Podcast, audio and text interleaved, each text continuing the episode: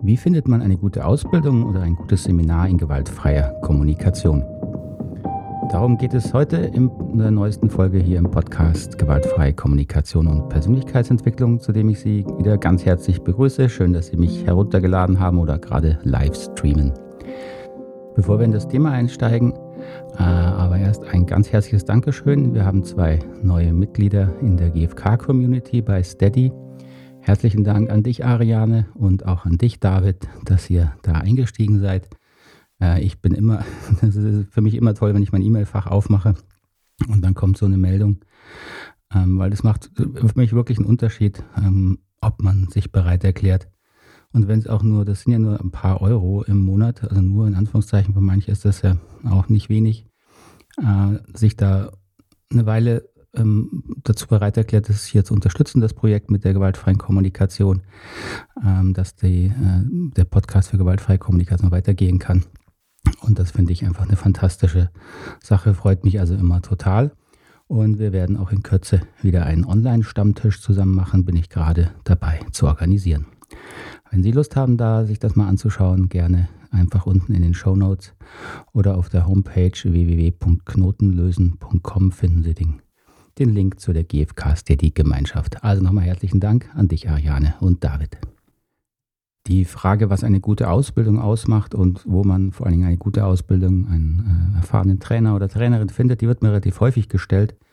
Äh, die beantworte ich in schöner Regelmäßigkeit per E-Mail oder auch mittlerweile per WhatsApp. Äh, neulich dachte ich mir dann, äh, wäre es eigentlich mal schlau, dass ich da immer wieder, ich, weil ich, da erzähle ich immer wieder das Gleiche, wäre es ja mal schlau, dass ich mache hier eine Podcast-Folge drauf draus und schwupps, so schnell sind wir dann auch schon dabei, nach einigen Jahren, nachdem ich immer das Gleiche erzähle. Also, wie erkennt man eine gute Ausbildung? Da muss ich natürlich einen Disclaimer vorausschicken. Ähm, es, Sie wissen, oder jetzt wissen Sie es auf jeden Fall, dass ich seit vielen Jahren ja auch GFK-Ausbildungen gebe. Und das natürlich äh, meine, ähm, mein eigener äh, Anspruch und meine eigene mein eigenes Verständnis ist, was ich für eine sinnvolle Ausbildung und gute Ausbildung oder Seminare, auch, gilt auch für Einführungen genauso, ähm, das fußt natürlich auf meiner eigenen Bewertung und Einschätzung, das ist klar. Ähm, ich möchte in diesem Podcast aber zumindest, hoffe ich, nachvollziehbar erklären, warum das sinnvolle Kriterien sind, die ich Ihnen gleich äh, beschreiben werde. Und dann gebe ich Ihnen auch ein paar Fragen mit, mit denen Sie an Trainer herantreten können bei denen sie sich überlegen, ein Seminar oder eine Ausbildung zu besuchen, sodass sie da zumindest ein Stück weit äh, mehr Sicherheit kriegen, dass sie äh, eine sinnvolle Ausbildung bekommen. Um diese Kriterien nachzuvollziehen, denke ich, ist es nochmal hilfreich, sich grob über die Lernstufen äh, zu informieren, die es in der gewaltfreien Kommunikation gibt. Dazu finden Sie auch einen eigenen, eine eigene Podcast-Episode, aber es, äh, da die meine Argumentation hier darauf aufbaut, möchte ich es einfach nochmal kurz äh, beschreiben. Sie haben ganz grob in der gewaltfreien Kommunikation drei Lernphasen. Das erste ist die, wo Sie das Konzept, die Methodik äh, kennenlernen. Das sind diese berühmt-berüchtigten vier äh, Unterscheidungen, manchmal auch Schlüsselunterscheidungen genannt. Also Unterscheidung von Beobachtung und Bewertung, von Gefühlen und Gedanken, von Bedürfnissen und Strategien und von konkreten Bitten und Forderungen oder Wünschen. Das ist ja so die, das, das Gerüst, ja, das auch in den Büchern immer beschrieben wird, ähm, wo man äh, ein, ein Konzept bekommt, wie man eben Kommunikation untersuchen kann oder auch äh, eigene Bewertungen natürlich untersuchen kann. So in der ersten Lernphase müssen Sie das natürlich erstmal kennenlernen und verstehen, was heißt äh, das oder wie versteht die gewaltfreie Kommunikation. Äh, Bewertungen, wie versteht sie Gefühle, wie versteht sie Beobachtungen, äh, Be ähm, Bedürfnisse und so weiter. So in dieser ersten Lernphase geht es eben darum, das Konzept wirklich auch erstmal intellektuell, kognitiv zu verstehen und vielleicht auch mal an einem eigenen Beispiel sozusagen diese Unterscheidungen ähm, zu, zu anzuwenden, damit man da eine Sicherheit drin gewinnt. So in der zweiten Lernphase äh, geht es dann darum, an der Haltung zu arbeiten, also zu verstehen, was hinter diesen äh, Konzepten eigentlich steht. Warum, warum wendet man diese vier Schritte an? Und da unterscheiden sich jetzt ziemlich die, sag ich mal, schon die Schulen in der gewaltfreien Kommunikation. Und das ist ja auch der Grund dafür, warum ich auch immer wieder gefragt wurde, gibt es, wo gibt es gute oder schlechte, was, was sind schlechte Ausbildungen, weil eben auch viele schlechte Erfahrungen gemacht haben. Das, diese schlechte Erfahrung kann man auch ein Stück weit mit den Lernphasen begründen. Also wenn ein Trainer sozusagen nur auf der ersten Lernphase bleibt und sich nur mit den äh, vier Unterscheidungen beschäftigt, dann bleibt das eben auf der Anfängerstufe stehen. Und die nächste Phase ist im Grunde die, die äh, wichtigere, weil sie darauf aufbaut und die geht in die Tiefe, wo man eben versteht, aha, gewaltfreie Kommunikation möchte an der Haltung arbeiten. Und damit meint es in kurzen Worten gesagt, dass wir ähm, verstehen und daran arbeiten, an welchen Themen, bei welchen emotionalen Themen fallen wir aus unserer mitfühlenden, offenen, äh, auch klaren inneren Haltung, mit der wir entweder mit uns selbst umgehen können oder auch mit anderen Menschen umgehen können. Wo sind also die sogenannten Trigger oder in meinen Ausbildungen nennen wir das immer, wo sind die Empathielücken? Und die zweite Lernphase besteht eben daran, jetzt zu verstehen, warum und wie man an diesen Empathielücken arbeitet.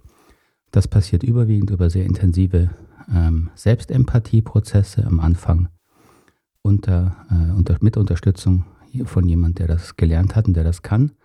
Und mit dem Laufe der Zeit kann man das eben immer mehr selber machen. Dann rutscht man eben in die dritte Lernphase, wo man dann ähm, so ein bisschen wie beim Autofahren das Konzept und diese Idee in der gewaltfreien Kommunikation auch wieder vergisst und dann authentisch einfach äh, das so kommuniziert, wie man immer kommuniziert. Man kommuniziert eben nicht, wie man immer kommuniziert, weil man sich innerlich verändert hat, aber man äh, hält sich nicht krampfhaft technisch an irgendwelche Regeln, sondern man äh, kann bewusst bleiben, wo bin ich gerade äh, offen jetzt im Gespräch oder wo braucht der andere gerade mal ein offenes Ohr und wenn ich es ihm geben kann, gebe ich ihm das auch. Und dann kann ich fließend und natürlich ähm, meine Aufmerksamkeit hin und her lenken, wo sie gerade notwendig ist und auch ehrlich sein und kann auch mal laut werden und wütend werden. All das ist, hat überhaupt nichts damit zu tun, dass es nicht gewaltfrei ist.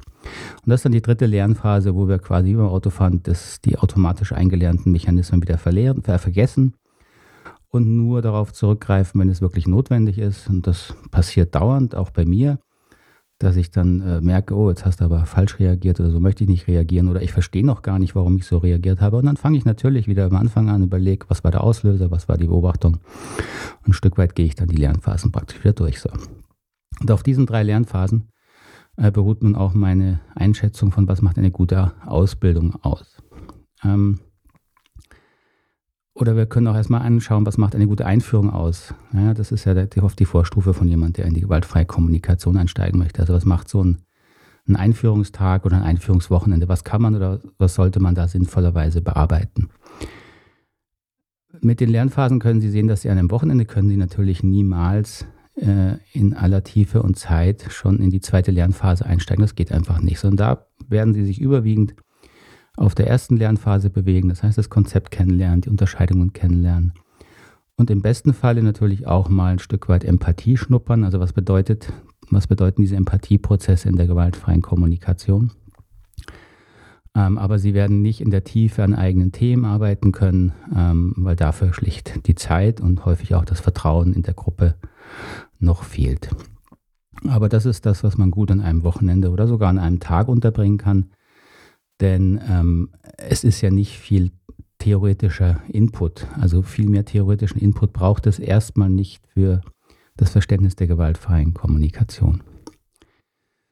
So, wenn man dann in eine Ausbildungsphase übergeht, dann ist natürlich wichtig, dass man sieht, okay, hier muss sich der Schwerpunkt der Arbeit auf der zweiten Phase befinden. Das heißt, hier muss es darum gehen, dass Menschen, die Teilnehmer überwiegend oder fast durchgehend an ihren eigenen Themen arbeiten. Mit eigenen Themen ist immer gemeint, zu reflektieren, ähm, wo bin ich mit mir selber nicht unzufrieden gewesen, wo bin ich mit anderen nicht zufrieden gewesen und auch für diese Themen dann, auch wo ich mit anderen nicht zufrieden war oder im Konflikt war, hinzugucken, was ist mein Anteil daran und kann und wenn ja, will ich daran etwas verändern.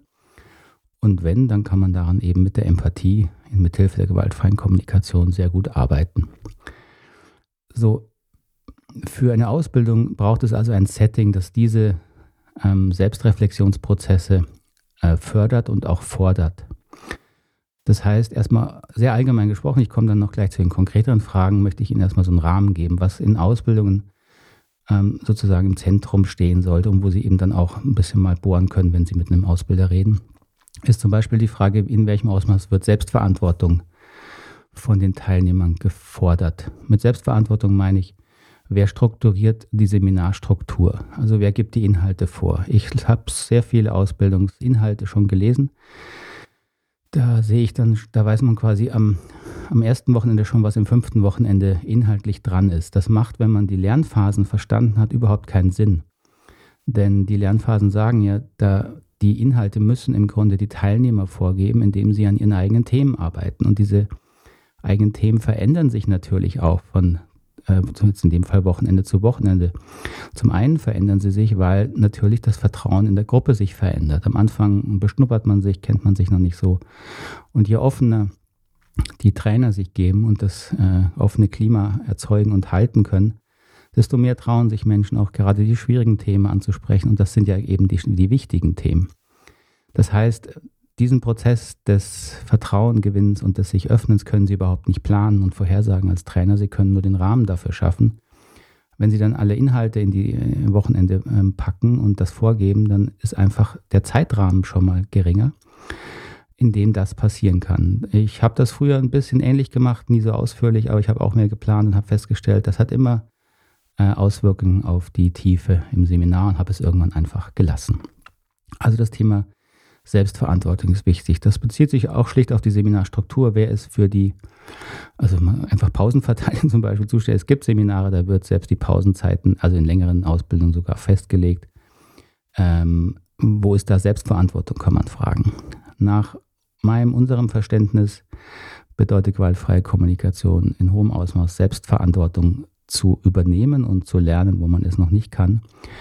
Und bedürfnisorientiert Orientierung zu verstehen. Und wo sonst, wenn nicht in einem geschützten Rahmen wie im Seminar, soll man lernen, dass man wirklich mal die eigenen Bedürfnisse ähm, ernst nimmt. Und das widerspricht erstmal jeder äußeren oder durch eine Autorität vorgegebenen äh, auch Zeitstruktur. Das heißt, auch das ist bei uns ganz bewusst so gewollt und ähm, äh, auch installiert, dass sich die Teilnehmer ihre Zeitstruktur im Seminar selber geben müssen, selber aushandeln müssen, weil in diesen Aushandlungsprozessen äh, kommen sie an ihre eigenen Bedürfnisse, kriegen Klarheit, ähm, wie sie kommunizieren und kommen dabei natürlich auch wieder an diese Empathielücken und Trigger und Entwicklungsthemen, an denen sie dann weiterarbeiten können. Das zeigt schon, dass ein weiteres wichtiges Kriterium äh, darüber ist, was eine gute Ausbildung macht, wie klar hat der Trainer, der Ausbilder oder die Ausbilderin das Thema Gruppenprozesse, welchen Raum nehmen die ein und in welchen Priorität gibt er ihnen.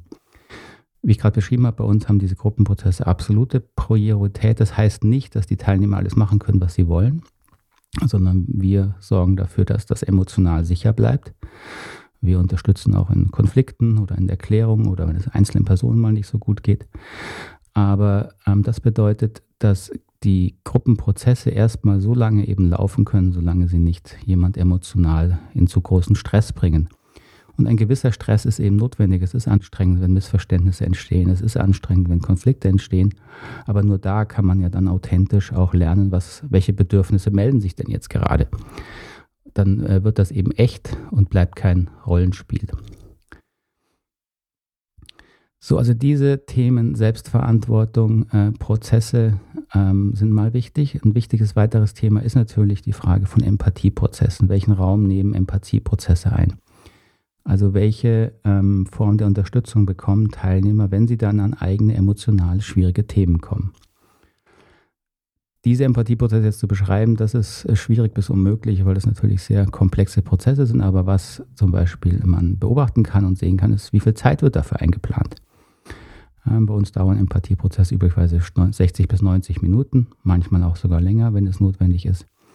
Ähm, und auch das kann man eben wieder nicht wirklich durchplanen. Also daran können Sie schon erkennen, eine ein Kriterium in meiner Definition für eine gute Ausbildung ist die Frage, wie flexibel ist die Zeitstruktur, um wirklich auf die Bedürfnisse ähm, von einzelnen Personen einzugehen. Ein weiteres wichtiges Thema, was prinzipiell in Ausbildungen ähm, zumindest angerissen werden sollte, unterkommen sollte, ist das Thema ähm, Entwicklungsstufen, Entwicklungsebenen von Menschen. Das heißt, das ist wie man heutzutage sagt, so eine Metaebene, also dass wir als Menschen lernen und verstehen, dass wir alle die Welt aus sehr unterschiedlichen Weltsichten wahrnehmen und dass sich diese Weltsichten in unserer, dass wir uns da durchentwickeln von Geburt an bis zum hohen Alter.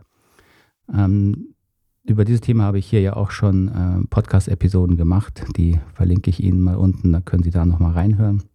Und es ist hilfreich, wenn Trainer dieses Konzept mindestens kennen. Das muss man nicht im, im, Seminar immer inhaltlich großartig besprechen, außer die Teilnehmer möchten das vielleicht, aber die Kenntnis dieser Entwicklungsebenen beeinflusst das, wie ein Trainer in der Ausbildung arbeitet, sehr, sehr stark. Also an diesen Kriterien können Sie jetzt hoffentlich ein bisschen ähm, nachvollziehen, was es inhaltlich braucht.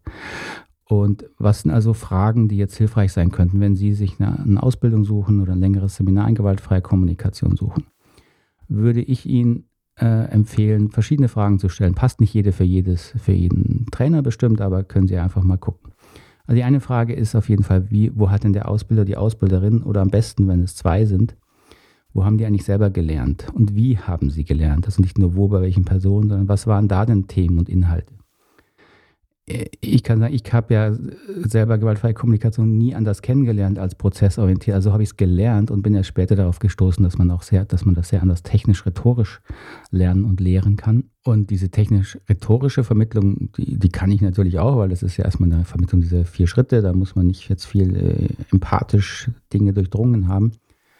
Ähm, aber andersrum geht es eben nicht. Sie können äh, jemand, der das nie gelernt hat, oder der nur die technische Ebene gelernt hat, der kann nicht umschalten auf diese äh, vertieften Empathieprozesse, wenn er sie nicht selber gelernt hat. Und das ist eben das Problem. Das heißt, da würde ich einfach mal nach Ausbildung fragen, nach eigenen Erfahrungen fragen. Ähm, das, ist, das ist immer hilfreich. Ähm, ein, eine weitere Frage, die Sie stellen können, ist zum Beispiel, wie viel Input wird denn gegeben und wie fest ist der Input geplant? Ähm, Input ist ja per se nicht schlecht. Das ist die Frage, zum Beispiel, was ist der Anlass für den Input? Gibt der Trainer immer vor, wann der Input stattfindet oder ähm, orientieren sich die Input-Themen an den Fragen der Teilnehmer? Wenn Sie sich an den Fragen der Teilnehmer orientiert, dann kann man ja, das ist sehr klar äh, bedürfnisorientiert, wenn Teilnehmer zu Dingen etwas wissen wollen. Natürlich ist es wichtig, dass das dann Raum bekommt. Was anderes ist, wenn der Trainer denkt, jetzt ist das Thema wichtig, kann ja auch manchmal passen, aber die Frage ist, inwieweit ist das vorher und durchgeplant? Das macht einen großen, großen Unterschied. Wie viel Input ist prozentual zum Beispiel in dieser Ausbildung? Bei uns würde ich mal schätzen, jetzt mal zeitmäßig ist das 10% zeitmäßig Input und 90% ist Prozessarbeit, innere Arbeit, Empathiearbeit oder die Teilnehmer gehen ihren eigenen Bedürfnissen nach. Das sollen sie ja lernen. Sie sollen ja selbstverantwortlich für ihre Bedürfnisse sorgen können. Äh, geht in eine ähnliche Richtung der nächste Punkt. Also welche Themen werden denn behandelt? Oder was ist so die Methodik, mit der gearbeitet wird? Also Methodik ist gemeint ähm, Input, Reflexion in der Gruppe. Gibt es Rollenspiele? Gibt es diese äh, verschiedenen Übungssettings? Ich sage es mal, es gibt vier oder sechs Schritte Modelle. Es gibt das sogenannte Tanzparkett. Darüber habe ich hier auch eine kurze, eine, mal eine Episode gemacht. Also da haben sich ja um diese, um diese technischen vier Schritte, diese vier Unterscheidungen haben sich einen ganzen Schwung an pädagogischen Konzepten und Methodiken ähm, angehängt, die dann versuchen, die noch genauer oder noch äh, detaillierter oder in verschiedenen Varianten mit äh, verschiedenen Methoden, äh, verschiedene Sinne anzusprechen. Da steht man dann eben auf und läuft auf dem Boden rum oder man sitzt auf Stühlen. Also in welchem Ausmaß werden diese Methodiken angewendet? Das kann man fragen, weil all diese Methodiken liegen alle auf der ersten Lernphase. Das ist der Punkt, den man eben dabei verstehen muss. Das heißt, er dient dazu, um diese vier Unterscheidungen zu lernen und zu verstehen. Ähm, sie werden damit aber keine Vertiefung oder Arbeit in Empathieprozessen äh, erleben. Ähm, ähnliche Richtung geht das zum Thema Rollenspiele. Rollenspiele werden ja häufig gemacht und auch hier muss man, kann man fragen, wozu denn die Rollenspiele dienen. Ähm, wenn die Rollenspiele dazu dienen, sich auszuprobieren, wie spricht man jetzt richtig, dann wissen Sie, Sie haben da eine Ausbildung, wo es überwiegend um das Thema Rhetorik und Technik geht. Ähm, wenn der Trainer, die Trainerin Ihnen sagt, ja, die Rollenspiele dienen dazu herauszufinden, wo fällt man aus der empathischen Haltung und dann geht die eigentliche Arbeit los, nämlich an den eigenen Empathielücken, dann ist das sinnvoll, weil dafür kann man Rollenspiele mal nutzen. Wir nutzen sie nicht, sage ich auch gleich dazu in den GFK-Ausbildungen, einfach weil man diese Triggerthemen sehr viel schneller ohne Rollenspiele findet. Rollenspiele sind sehr aufwendig, ja, muss man einleiten, muss man die Rollen erklären. Nur um dann da zu landen, wo man rausfällt innerlich aus seiner offenen Haltung. äh, dauert das dann schon eine halbe Stunde, Stunde und an diese Themen findet man in offenen Gruppenprozessen sehr, sehr viel schneller, als man dafür extra Rollenspiele aufsetzen muss. Aber trotzdem kann man sie natürlich machen. Sie können fragen, welche äh, Haltung, Meinung der Audioausbilder zum Thema Analyse, Analysen, Bewertungen, all den Schattenseiten der gewaltfreien Kommunikation einnehmen. Zu dem Thema habe ich hier ja auch schon äh, geschrieben und veröffentlicht, um einfach mal zu hören, wie ist so die Weltsicht, ja, wie sieht die Person das und äh, stimmt es mit dem überein, wie sie selbst das auch sehen und lassen sie da einfach gesunden Menschenverstand Verstand walten ähm, und vertrauen Sie darauf, dass Sie da schon eine gute, auch eigene Einschätzung finden, äh, wenn Sie dem zuhören. Was ich schon kurz erwähnt habe, die Frage ähm, mit Empathiesitzungen ist wichtig. Also wie lange dauern Empathiesitzungen und welche, sage ich mal, thematische Richtung nehmen die, welche inhaltliche Richtung? Äh, Empathiesitzungen machen alle Ausbildungen vermutlich, also, das hoffe ich zumindest. Äh, habe auch schon gehört von welchen, die es sehr wenig machen, aber gut. Ähm, aber die Frage ist, wie lange dauern die, in welcher Tiefe arbeiten sie? Wenn eine Empathiesitzung, wo sie nach einer Viertelstunde dann äh, einfach sagen, jetzt, ich habe einfach, aha, ich habe nur so Stress mit meinem Kollegen, also ist ein Bedürfnis nach Unterstützung nicht erfüllt, äh, das bringt ihnen gar nichts. Weil das, da werden sie auch selber drauf gekommen, ohne große Empathiesitzung. Das Problem ist, warum springt dieses Bedürfnis so an und warum können sie es nicht in einer guten, erwachsenen Sichtweise einbringen in das Gespräch? Äh, und, und, und, und. Und die ganzen inneren Bewertungsgeschichten, die in diesen Themen mitschwingen, wenn man so einen Konflikt hat, die brauchen sehr, sehr viel mehr Zeit als 15, 20 oder auch 30 Minuten, in, äh, wenn man das gründlich bearbeiten will. Die Richtung, also die thematische Richtung, um das es, in die es dabei in diesen Empathiegesprächen geht, ist natürlich die emotionale Ebene und die ist immer mit äh, biografischen frühen Erfahrungen verbunden. Das heißt, äh, da können Sie fragen, ob es dabei in Richtung Biografiearbeit geht, Arbeit an eigenen alten Verletzungen aus der Kindheit, aus der Beziehung mit den eigenen Eltern, eigenen Geschwistern und so weiter. Ähm, wenn Trainer da vehement ablehnend sind, dann wissen Sie, dass Sie das selber nicht erlebt haben und nicht können ähm, und dass dann die GfK sehr, wahrscheinlich sehr technisch, rhetorisch bleibt. Ähm, weil einfach das Standard ist, das, daran müssen sie arbeiten. Das sind die GfK nichts Besonderes. Ähm, das äh, haben sie auch in anderen Ausbildungen, die in Richtung, in, sag mal, therapeutischer Richtung arbeiten. Sie landen immer bei emotionalen Mustern und Prozessen und die kommen halt aus unserer Kindheit. Und die GfK kann daran hervorragend arbeiten mit, mit dieser empathischen äh, Unterstützung. Aber es braucht natürlich Ausbilder, die das kennen und selber auch erlebt haben und können. Also das sind mal so grob die Kriterien und die Fragen. Ja, die Fragen sind dann die Ausbilder, wie lange, wo selber gelernt, wie ist die Ausbildung aufgebaut, welche Inhalte, welche Themen, wie viel Input, welche Rolle spielen Gruppenprozesse, ja, wie bedürfnisorientiert ist das Ganze, äh, welche Haltung zur Bewertung, Analysen und wie lange dauert so eine Empathiesitzung und worum dreht sich die inhaltlich. Das ist so, denke ich, wenn Sie diese Fragen äh, mit jemandem mal eine halbe Stunde klären, dann haben Sie ein gutes Bild ähm, was das für eine Ausbildung ist. Und ich denke, meine Haltung dazu haben Sie ja schon gehört. Die, diese Arbeit in diesen Themen ist wichtig. Und wenn Sie in die Richtung geht, dann haben Sie, denke ich, sind Sie einer guten Richtung, da eine gute Ausbildung zu finden. Was auch noch häufig gefragt wird oder immer wieder gefragt wird, ist, ist eine Zertifizierung wichtig von Trainer und Trainerinnen? Antwort nein. Ganz einfach. Warum nicht? Weil die angebotenen Zertifizierungen genau diese Ausbildungskriterien nicht klar haben und auch nicht sinnvoll abprüfen äh, und bestimmen können. Das heißt, sie haben keinerlei Garantie, dass ein zertifizierter Trainer diese Fähigkeiten, diese Erfahrungen beherrscht. Ähm, egal ob vom Center for Nonviolent Communication oder vom Fachverband Gewaltfreie Kommunikation. Ähm, äh, das gilt für beide.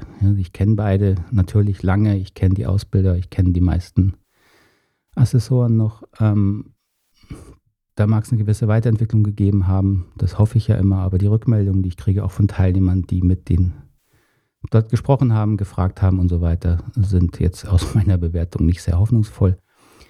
Ähm, da wird überwiegend darauf Wert gelegt, dass sie die Rhetorik, die Technik richtig beherrschen. Ähm, und das ist aus meiner Sicht zu wenig für eine vertiefte Ausbildung. Also leider bietet die Zertifizierung da keine Sicherheit. Gut, so viel zum Thema, ähm, wie finden Sie eine gute Ausbildung oder Seminare. Ähm, ich hoffe, das war ein, ein Stück weit, äh, bringt eine Klarheit in das ganze Thema. Wenn jetzt Fragen aufpoppen, bitte gerne mir schreiben per E-Mail an fischer.knotenlösen.com, Knotenlösen ein Wort mit oe.com. Oder Sie können mir auch eine WhatsApp schreiben äh, oder eine Sprachnachricht schicken oder, oder, oder. Es gibt ja viele Wege auf den verschiedenen Social-Media-Kanälen mit mir in Kontakt zu kommen. Freue ich mich und dann freue ich mich noch mehr, wenn Sie den Podcast hier ähm, abonnieren oder vielleicht sogar bewerten. Das ist wirklich mir sehr hilfreich. Ähm, natürlich muss ich auch schauen, dass sich das Projekt hier trägt. Das macht viel Arbeit. Und je mehr er sich verbreitet, das ist für mich natürlich und unsere Arbeit tolle Werbung. Das ist es natürlich auch, ja, ist doch ist ja klar. Und wenn Sie ihn bewerten, also mit vier, fünf allen Sternen, die es da gibt auf iTunes oder anderen Kanälen, dann äh, erscheint er eher in den Charts. Und dann wird er mehr gefunden und mehr gehört. Und das ist natürlich für mich toll, ne, dass Sie mal wissen, warum da viele Podcaster so draufstehen. Äh, das hilft einfach für die Verbreitung. Wenn Sie sich da zwei, drei Minuten Zeit vernehmen würden, wäre ich sehr, sehr dankbar. Alles klar, dann wünsche ich Ihnen einen schönen Tag oder eine gute Nacht, wo immer Sie mich gerade hören und bis zum nächsten Mal. Tschüss, Ade.